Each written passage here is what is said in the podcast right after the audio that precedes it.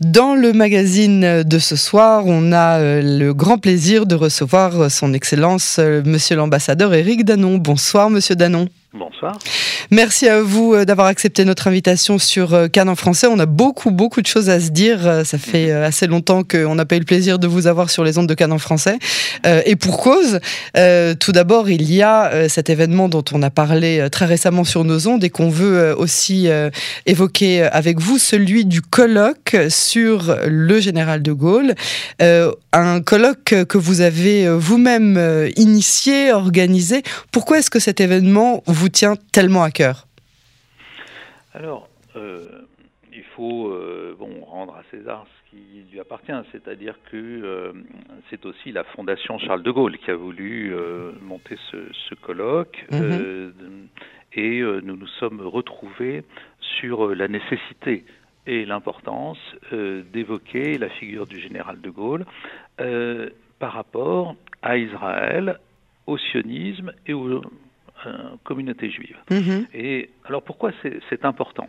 Parce que euh, vous savez comment euh, l'histoire fonctionne. Euh, dans l'imaginaire collectif israélien, il y a une, une espèce de rupture de la relation entre la France et Israël, 20 ans après la création d'Israël, donc au moment de la guerre des six jours en 67, mhm. et on distingue évidemment un avant et un après. Bon, si c'était, si ça n'était que ça, ça ne serait pas important. Mais en fait, cela porte euh, en permanence sur la relation elle-même, c'est-à-dire que après, bon, je laisse passer euh, Pompidou et, le président Pompidou et M. Giscard d'Estaing, mais ensuite, tous les présidents de français ont affirmé qu'ils ne transigeraient pas sur la sécurité d'Israël, et eh bien malgré tout, la suspicion demeure du côté israélien. Oui. Et, tout est là, pourrait-on dire. Alors, après, euh, on peut, et c'est ce que le colloque va faire, montrer que c'est bien plus compliqué que ça, entre guillemets. Et, euh, mais euh, moi, je, je suis, j'allais dire, presque confronté à cette, cette perception qui est très forte ici, et c'est là-dessus qu'il nous faut travailler pour essayer de la surmonter.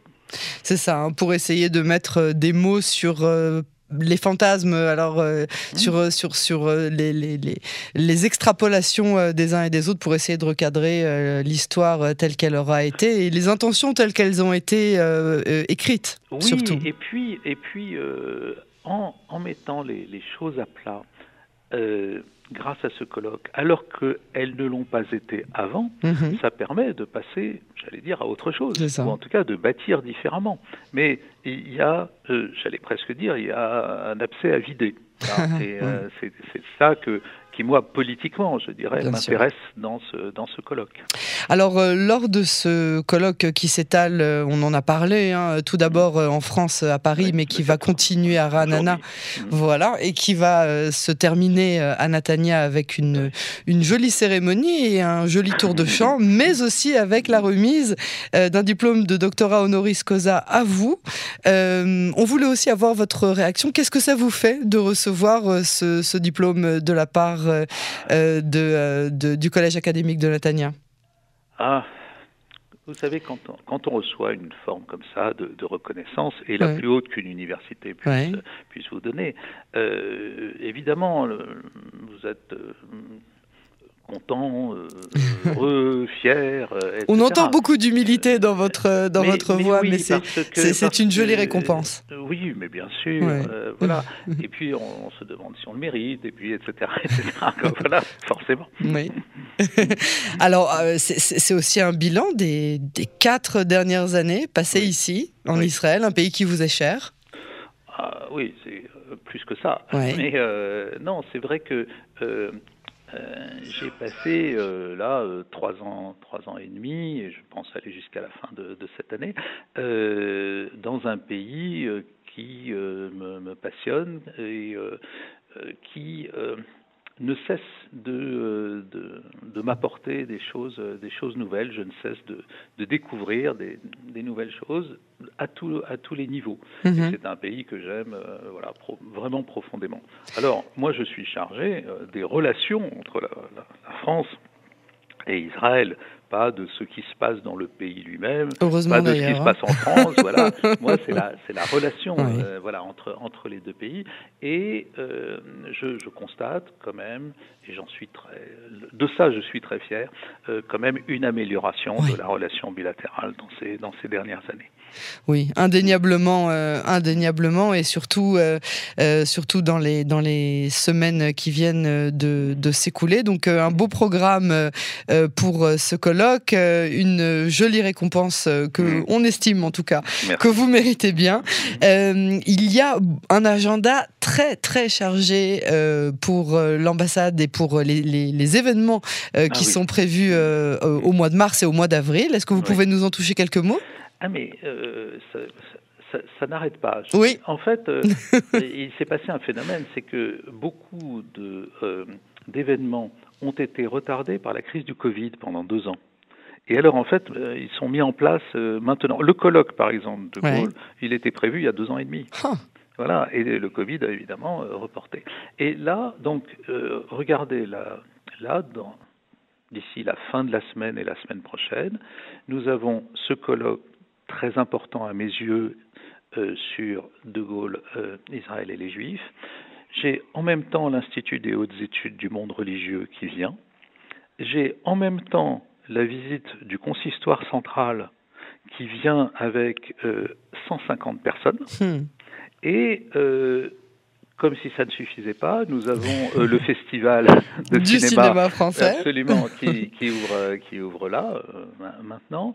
Euh, des spectacles formidables comme celui de, de Gad Elmaleh hier soir, etc., etc. C'est-à-dire que on ne, on ne chôme pas. Vous Voilà. ne chômez pas, vous Voilà. avez, euh, vous avez donc euh, ces, ces, ces délégations qui arrivent euh, les unes après les autres. Oui. Toujours beaucoup d'intérêt hein, pour Israël et pour la région. Bien sûr, là j'étais, euh, là je viens de, de- voilà, je- à, la résidence, eh je suis avec deux députés français qui sont venus pour une mission très précise euh, sur les questions de, de vidéosurveillance. Euh, Ah. J'ai d'autres, euh, voilà. Une collaboration avec Israël? Non, c'est, euh, on, on regarde, voilà. Vidéosurveillance, donc on voilà, regarde. Voilà, on regarde. Et puis, euh, et ce sont des choses, euh, des choses comme ça. Il y a Israël provoque un très grand intérêt, euh, beaucoup d'interrogations, comme vous le savez dans la période actuelle, Oui. mais les interrogations ne, ne, ne font pas faiblir l'intérêt. Et donc je vois, euh, enfin je reçois ici énormément de, de missions de fonctionnaires, d'entreprises et euh, de politiques français en Israël. Et évidemment, je m'en réjouis. Et ça, c'est sans compter le nombre incalculable de nouvelles euh, compagnies euh, françaises euh, qui viennent s'installer de plus en plus. On pense notamment à Carrefour. Oui.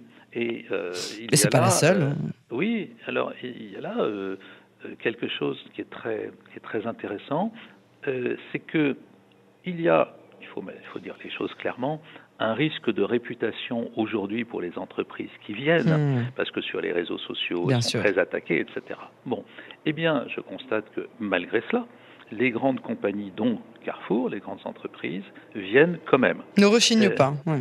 Ben, je veux dire, euh, c'est voilà, elles sont intéressées à la fois par le marché, par, euh, mais aussi plus que ça. Il y a une, une dimension euh, à chaque fois culturelle, souvent affective, et, et donc, et moi, je suis euh, intéressé évidemment à ce que les Français prennent ici des créneaux.